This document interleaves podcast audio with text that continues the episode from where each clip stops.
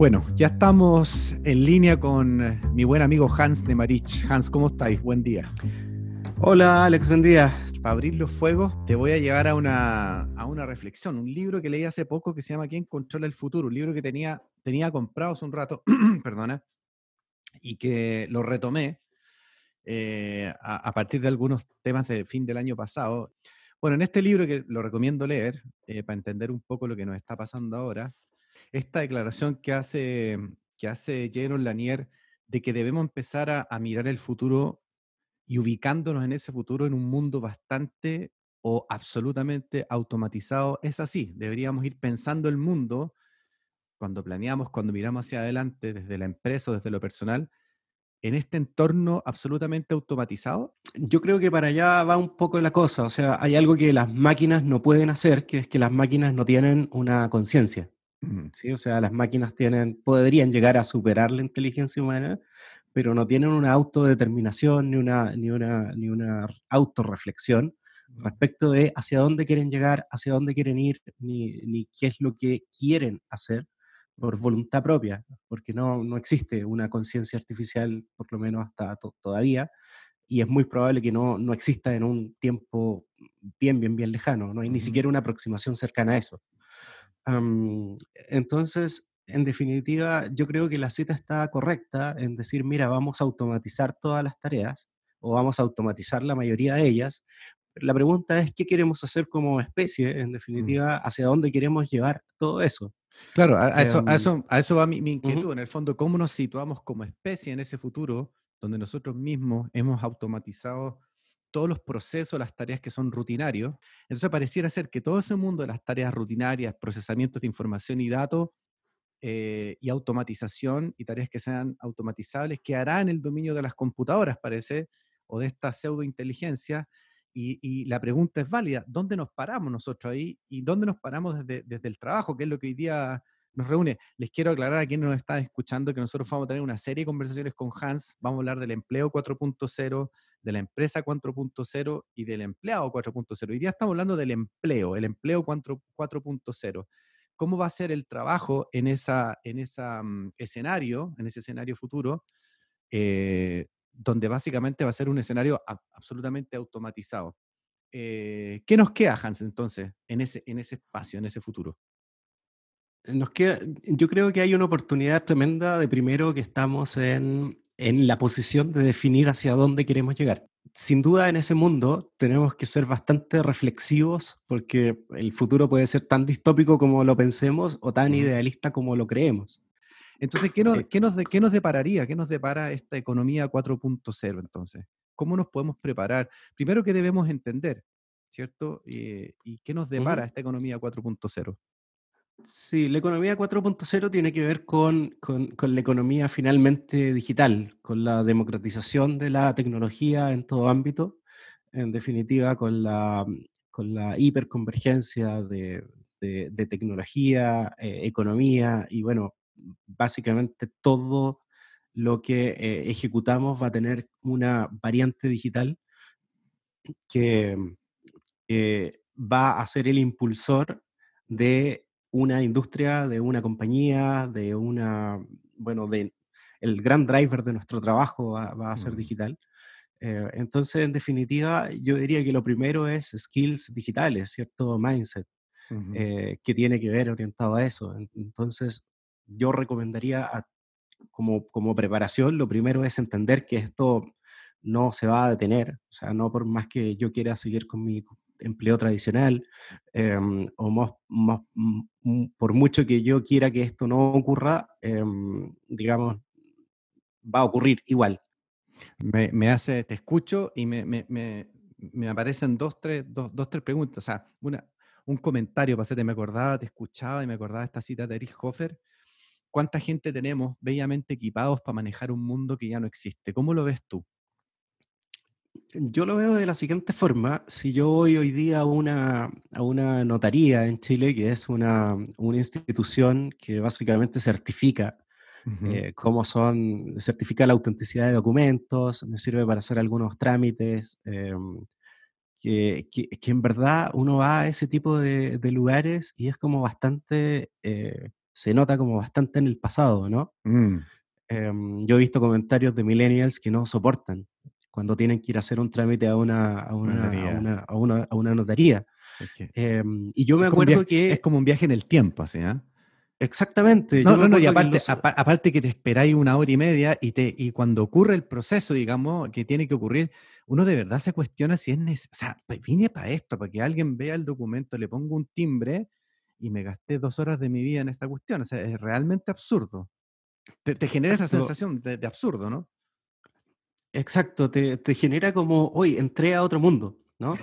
Em, ahora, es curioso que en los 80, por lo menos en la segunda mitad de los 80, que yo me acuerdo perfectamente que lo viví, cuando yo iba a un banco, cuando acompañaba, digamos, a, mi, a, mi, a mis padres, tíos, etcétera, a, un banco, em, era exactamente, pero exactamente el mismo mundo que entrar en una notaría. Claro. Es decir, unas colas por todos lados que nadie entendía por dónde, por dónde había, mucha gente con muchos papeles, muchos timbres, ¿sí? Claro. Muchas de estas cosas, no sé, para humedecerse los dedos, para poder mm. contar los documentos y, pasarse ese tipo de cosas. Mucha corbata, digamos. Mucho, claro, mucho, mucho de esto, pero, pero de alguna manera, si te das cuenta, em, estando en pleno, en, pleno año 2020, em, todavía encuentras algún nicho donde ese trabajo existe, mm. pero es cada vez menor. O sea, es cada vez más la amenaza de que ese tipo de cosas desaparezcan. No desaparecen de un día para otro, pero sí reducen su alcance. ¿sí? Entonces se quedan secados, se quedan eh, limitados a un nicho y el resto del mundo cambia alrededor. Mm. ¿sí? Y ya no es la normalidad, digamos, es distinta y la excepción es la práctica anterior.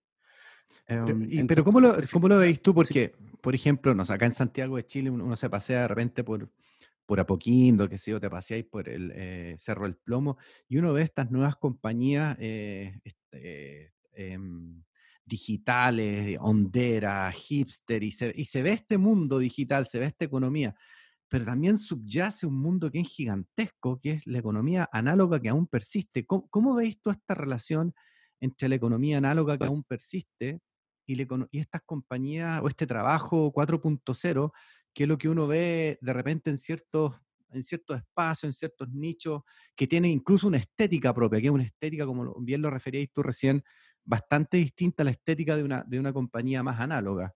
¿Qué, ¿Qué, es la proporción? ¿Qué dicen los estudios? ¿Cómo, cómo está em, repartida la torta en términos de esto?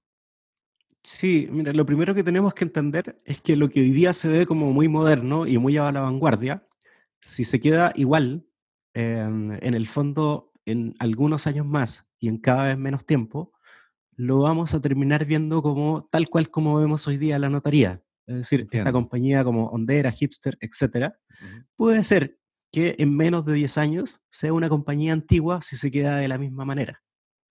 ¿Sabes, por qué te lo pregunto? Te lo pregunto porque eh, a mí me pasa, de repente conversando con amigos que lideran compañías, gerencias generales, te, presentan la transformación estética de la organización, estas nuevas oficinas que no tienen oficinas, que no tienen separadores, que tienen estos, estos coworking, que tienen estas, estos espacios donde me, sigues como que uno mira y, se mete en esta onda de lo que los gringos han llamado de, Innovation Theater, como el teatro de la innovación, como que uno que ve toda, toda la puesta en escena pero en términos del know-how, en términos del, saber hacer, en términos de los paradigmas, del liderazgo, de la manera de relacionarnos, de la cultura de la organización, subyace aún la cultura de la organización y del empleo eh, industrial, ¿o no? Eh, eh, ¿cómo, lo, has visto tú? ¿Qué, te pasa a ti? Em, hay, hay, hay ciertos paradigmas que todavía no hemos roto.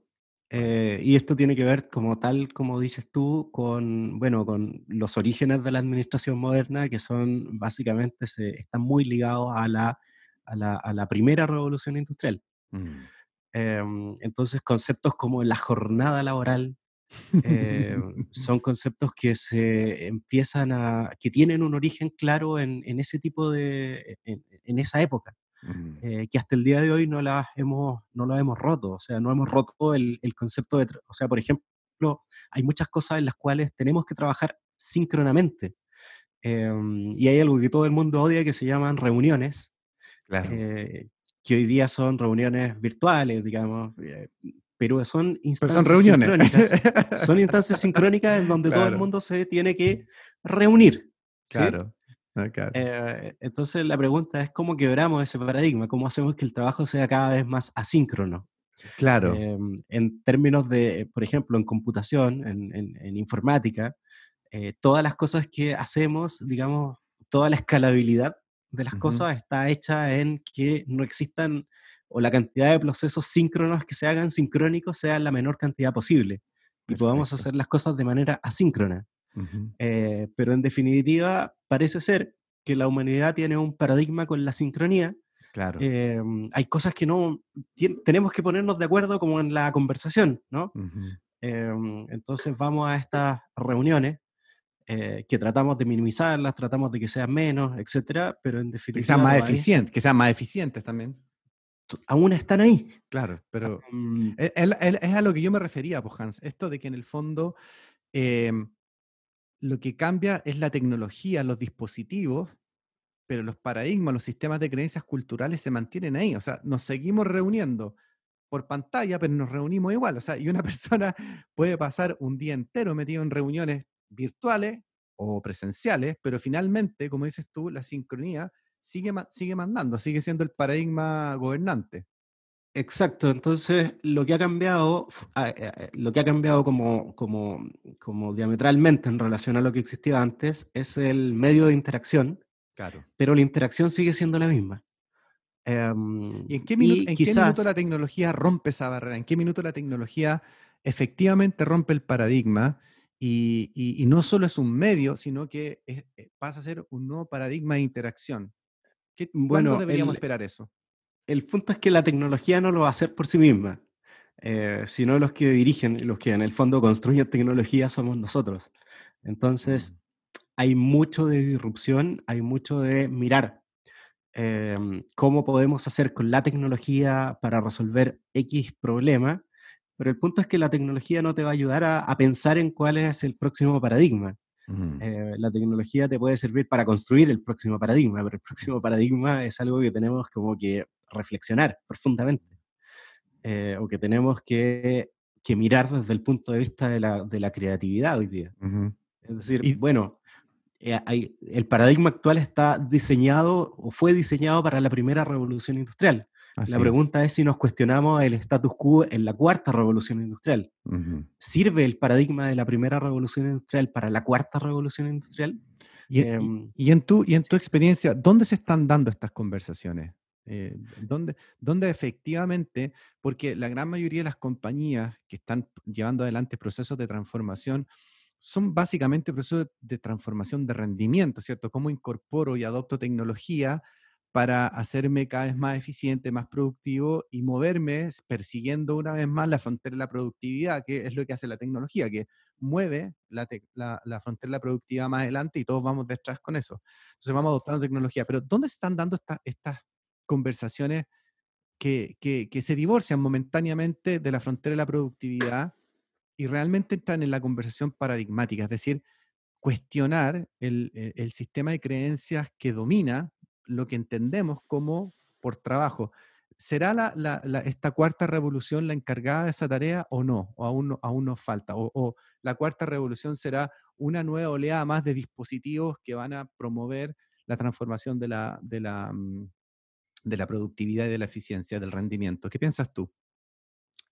Sin duda que yo tengo fe que esa conversación se dé en este periodo para, para poder verla también. Em, eh, afortunadamente sí vemos algunos cambios que se están dando gradualmente. O sea, una de las cosas que más cuesta eh, en la historia de la humanidad es cambiar la conducta de la gente, es cambiar conductas, ¿sí? Cambiar tecnología lo hacemos de un día para otro, pero mira cuando llega, un, llega una empresa y dicen vamos a cambiar el email por alguna suite de mensajería instantánea. Eh, y es un, es complejísimo, o sea, tan complejo que existe una disciplina que, se llama control o, gestión del cambio, ¿no? Claro. Eh, solamente para cambiar, la, para cambiar la conducta humana, para que no sea tan resistente al cambio, para que, para que de alguna manera la herramienta tecnológica tenga un impacto. La herramienta tecnológica no funciona por sí sola, o sea, es decir, necesita gente que la utilice. entonces, en definitiva, sí, la pregunta es dónde se está haciendo esto. Eh, yo te diría que se está haciendo multidimensionalmente, no hay una sola institución, no hay una sola compañía, hay compañías que están experimentando, eh, pero justamente para experimentar se requiere tener cierto grado ya de eh, holgura para poder hacerlo. Claramente una compañía que está como viviendo el día a día y, y viendo, no sé, la cantidad que vende para poder llegar a fin de mes, para pagar los sueldos, es una compañía que difícilmente pueda dedicarle tiempo a la mm. innovación respecto, de, respecto de la organización. Pero, pero hay otras compañías que sí tienen esta holgura, justamente se relaciona con lo que hablábamos en principio. Es decir, bueno, eh, en un escenario de alta automatización, ¿a qué nos dedicamos? Eh, y justamente en un escenario de alta, de alta automatización, en donde podemos tener en el fondo tiempo para hacer otras cosas, eh, hay experimentos y se han dado experimentos en ciertas compañías que desarrollan, que, que, de alguna manera desafían los paradigmas. Recuerdo el caso de una compañía en Estados Unidos que se llama Sapos, eh, que se dedica, se dedicaba, bueno, fue la primera compañía que se dedicó a vender calzado por internet. Eh, cuando, cuando se creía que era imposible vender calzado por internet. O sea, decían, pero si la gente va a las tiendas se tiene que probar el zapato primero. Claro. Y, si no se lo prueba, no lo compra. Em, entonces, esta compañía desafió el status quo y empezó a vender zapatos por internet y fue, y es, fue, fue lejos la compañía más exitosa en esto. Eh, bueno, en algún momento del tiempo también empezaron a hacer experimentos a nivel organizacional. Entonces dijeron, mira, ¿qué pasa si en lugar de hacer esto una organización jerárquica, eh, eliminamos todos los jefes? ¿Sí? y, hacemos que se organice, que, que tenga una organización autoorganizada. ¿Sí? O sea, es decir, que se autoorganice.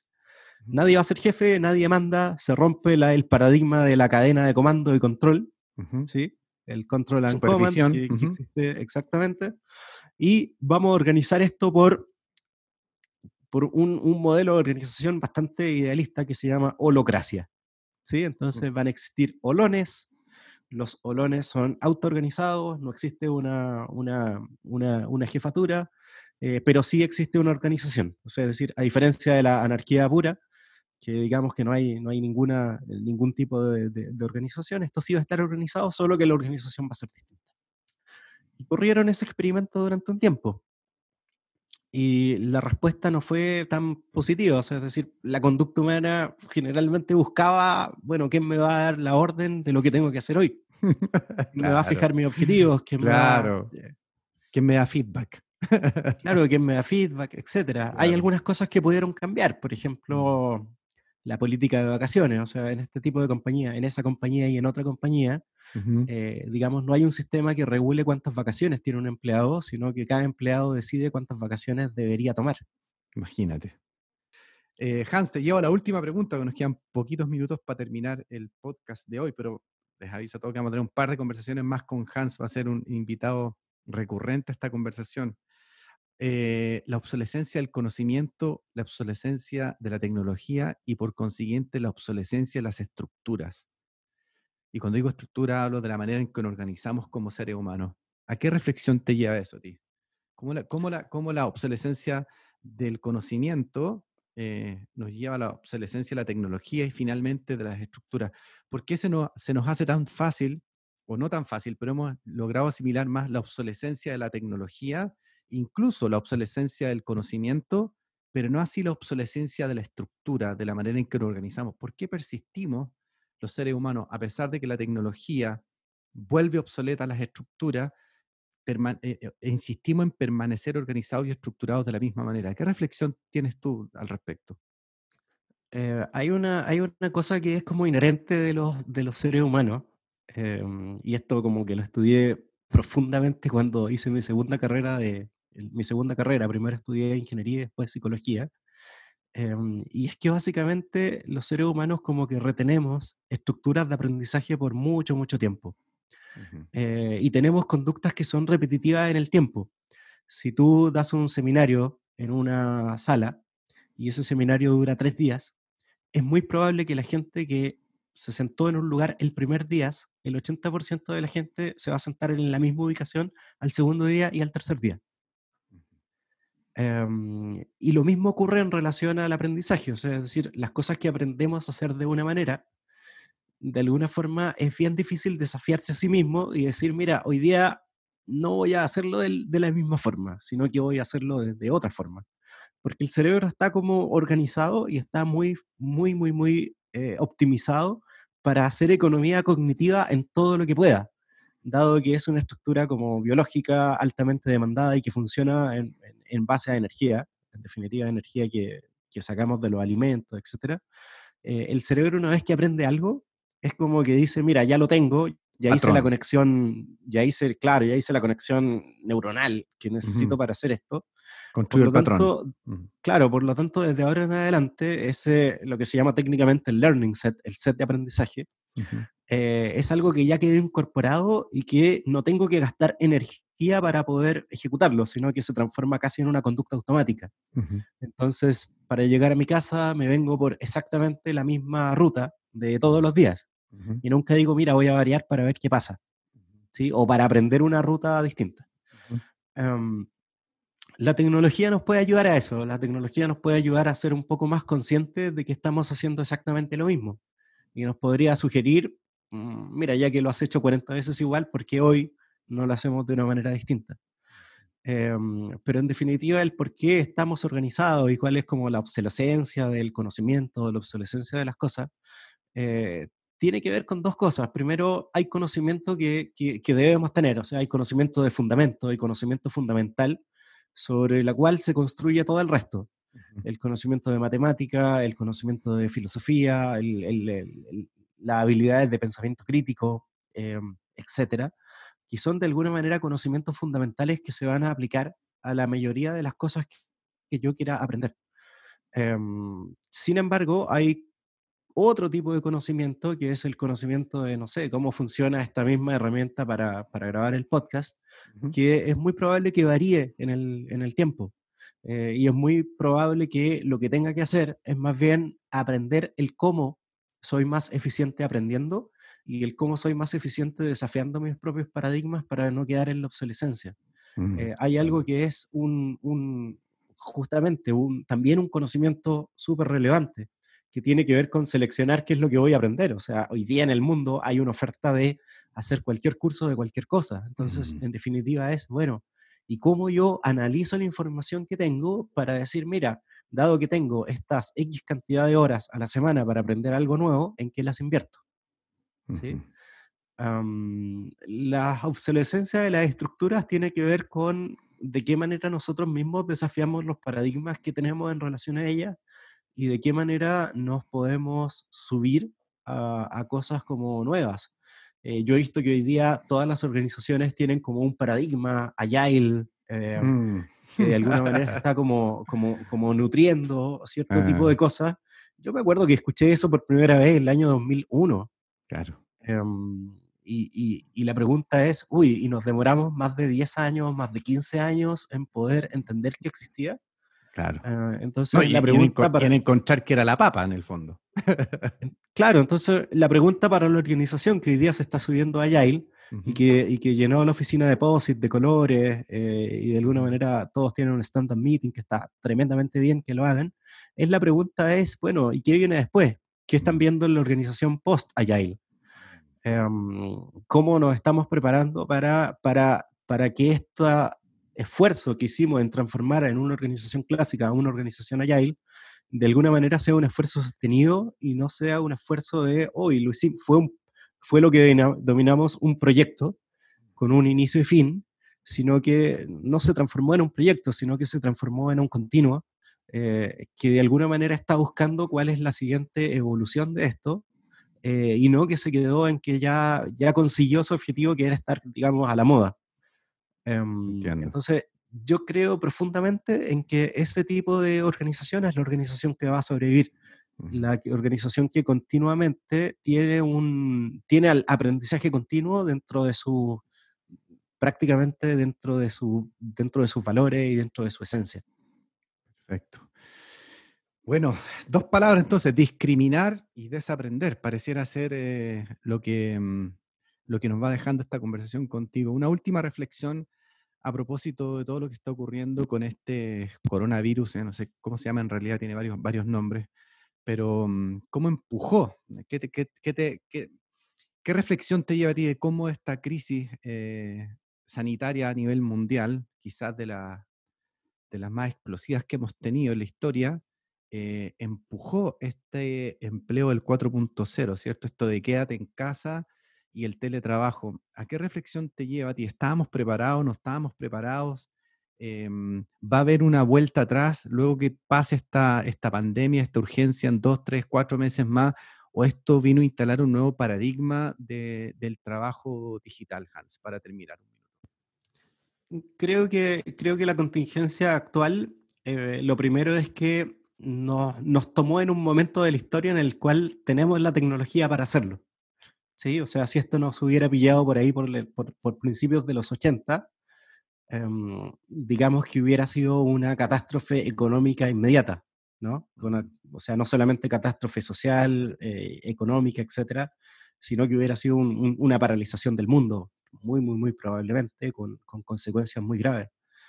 Em, hoy día nos pilla en un momento en donde en ciertas industrias existe la tecnología para hacerlo y además estaba incipientemente en la práctica. Em, nos da un golpe de realidad, nos da un golpe de realidad al entender que el teletrabajo, que es un, algo muy, muy, muy interesante que podríamos conversar en el próximo, dentro de los próximos episodios del podcast, eh, es algo que no es solamente poner una herramienta tecnológica y decir vamos a trabajar a distancia, sino que también requiere una cultura, un mindset y de alguna manera no es, no es solamente la herramienta. Nos da un golpe de realidad. La, respuesta, o sea, la pregunta es si va a haber una vuelta atrás, lo vamos a saber con el tiempo. Em, este es el mayor eh, y desafortunadamente el mayor experimento forzado de teletrabajo del mundo. Em, la pregunta es si el mundo va a cambiar después de esto. La respuesta es sí, va a cambiar seguramente después de esto. Eh, todavía estamos muy, muy, muy, muy temprano para, para, poder predecir en qué dirección va a cambiar, pero sí el mundo no va a ser el mismo. Sí el trabajo remoto va a ser visto con otros ojos. No es que yo esté trabajando eh, acostado en la cama, digamos, haciendo nada. Em, sí, me imagino que el paradigma del micromanagement va a haber cambiado bastante, porque el, teletrabajo te obliga a dejar atrás el paradigma del micromanagement. Y, para cerrar, em, va a ser un mundo distinto. Eh, creo que el teletrabajo llegó y es una tendencia que llegó para quedarse. No sé hasta qué punto y de alguna manera quizás tal cual como veíamos la notaría atrás eh, como algo muy, muy, muy antiguo, después veamos la organización que no permita teletrabajo como algo muy extraño. Em, el teletrabajo es valorado sin duda por mucha gente y es, una, es algo que eh, después, de esta, después de esta pandemia global vamos a discutirlo como de una manera más natural.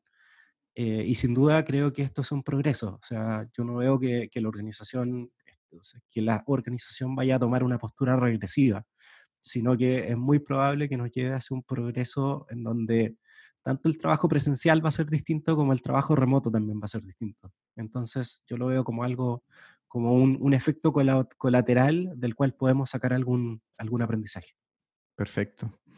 Hans, como siempre, una, una, maravilla y un placer conversar, dialogar contigo. Estos eternos cafés que tenemos juntos ahora los abrimos, ¿cierto? Abrimos la puerta para que mucha gente pueda participar, escuchar, ojalá nutrirse eh, de estas conversaciones. Como siempre, te agradezco tu tiempo, amigo. Sé que tienes una agenda bien, bien apretada y ya nos comprometimos. En el próximo episodio que conversemos con Hans, vamos a estar hablando entonces de empleo 4.0, teletrabajo, digitalización y la empresa 4.0. ¿Te parece bien, Hans? Excelente, son temas bastante interesantes para poder profundizar y darle una segunda mirada. Ya mi amigazo, un abrazo grande y hasta la próxima. Gracias a ti por la invitación, nos vemos.